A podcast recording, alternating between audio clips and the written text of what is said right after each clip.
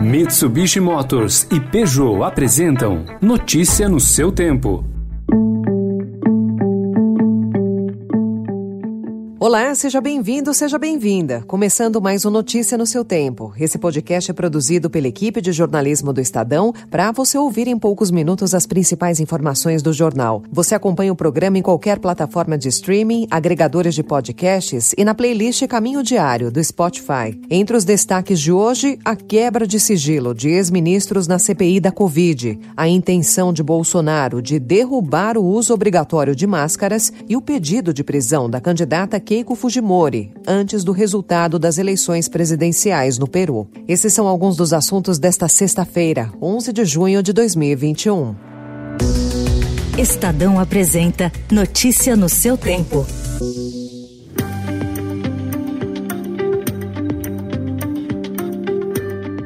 A CPI da Covid aprovou a quebra do sigilo telefônico e telemático de integrantes e ex-integrantes do governo, como os ex-ministros Eduardo Pazuello, da Saúde, e Ernesto Araújo, do Itamaraty, e também do assessor especial da presidência, Felipe Martins. Transferência de sigilo telefônico e telemático, item 10 de Ernesto Araújo. Transferência de sigilo telefônico e telemático de Eduardo Pazuello. O alvo da CPI é o gabinete paralelo, aquele grupo que teria assessorado o presidente Jair Bolsonaro na pandemia e incentivado o discurso anti-vacina e do tratamento precoce.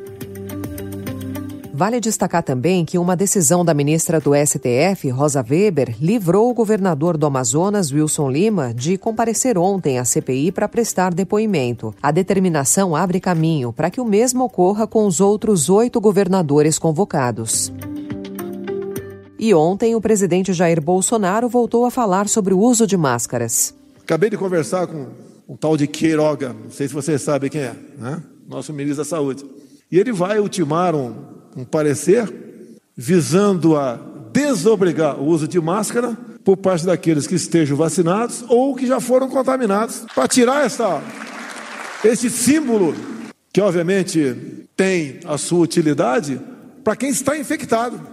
E o ministro da Saúde, Marcelo Queiroga, também comentou a conversa com Bolsonaro. Recebi do presidente Bolsonaro hoje uma solicitação é, para fazer um estudo acerca do uso das máscaras. O presidente está muito satisfeito com o ritmo da campanha de vacinação do Brasil, da chegada de novas doses, da distribuição de mais de 100 milhões de doses de vacina. O presidente acompanha o cenário internacional, vê que em outros países onde a campanha de vacinação já avançou, é, as pessoas já estão flexibilizando o uso das máscaras. Após os primeiros países optarem por autorizar a dispensa do uso de máscaras por pessoas vacinadas, a Organização Mundial da Saúde, em maio, se mostrou contrária. A dispensa deveria acontecer somente quando não há mais transmissão comunitária da doença, que não é o caso do Brasil.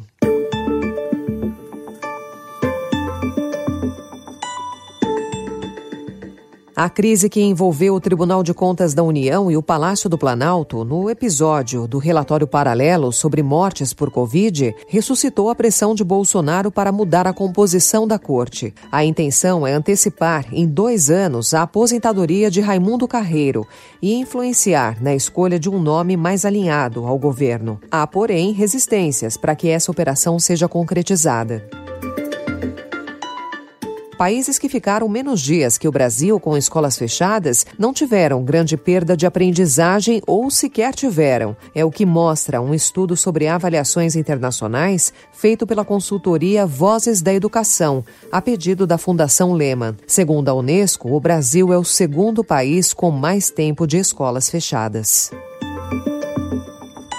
E os Estados Unidos confirmaram ontem que comprarão 500 milhões de doses de vacinas da Pfizer para doação e divulgaram a lista com as 92 nações de baixa renda que receberão os imunizantes. O Brasil ficou de fora. De acordo com os critérios do governo americano, o país é considerado capaz de comprar as suas próprias vacinas. Aliás, Joe Biden chegou ontem ao Reino Unido para a cúpula do G7, encorajado por uma economia em recuperação e um programa de vacinação bem sucedido no país. Enquanto isso, no Chile, que é um dos países com os processos de vacinação mais adiantados no mundo, autoridades sanitárias informaram ontem que a região metropolitana de Santiago voltará ao confinamento total amanhã. A decisão foi tomada em razão do aumento de casos de Covid-19 nos últimos dias e do iminente colapso do sistema de saúde da capital.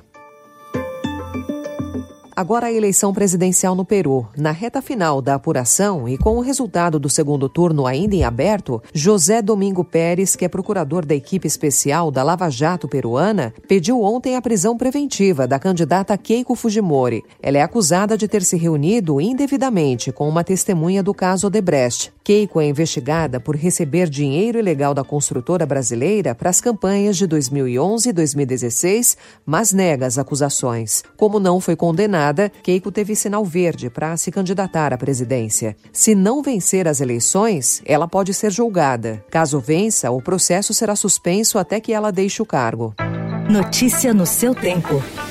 As principais notícias do dia no jornal O Estado de São Paulo. E em 20 segundos, Desmate cresce e militares voltarão para a Amazônia. E a decisão do STF sobre a Copa América no país. Desbravar um terreno difícil, apreciar paisagens ou encontrar novos destinos. Não importa o destino que for explorar, a Mitsubishi Motors tem um 4x4 para acompanhar qualquer aventura. Conheça os modelos em mitsubishimotors.com.br.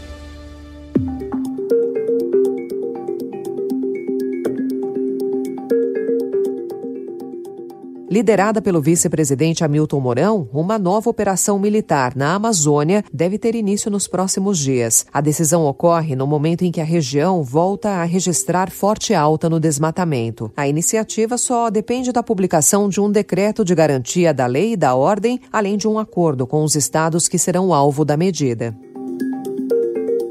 E o Supremo Tribunal Federal formou maioria ontem para permitir a realização da Copa América no Brasil. O debate se dá agora em torno da necessidade ou não de apresentação de um plano ao STF a ser elaborado pelo governo federal com medidas preventivas para evitar a disseminação do novo coronavírus durante o evento.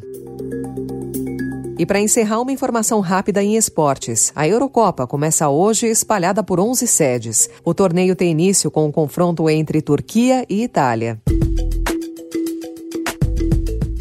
Encerrando Notícia no seu tempo, com apresentação e roteiro de Alessandra Romano, produção e finalização de Felipe Caldo, o editor de núcleo de áudio é Emanuel Bonfim. Obrigada pela sua companhia e um excelente fim de semana. Você ouviu Notícia no seu tempo.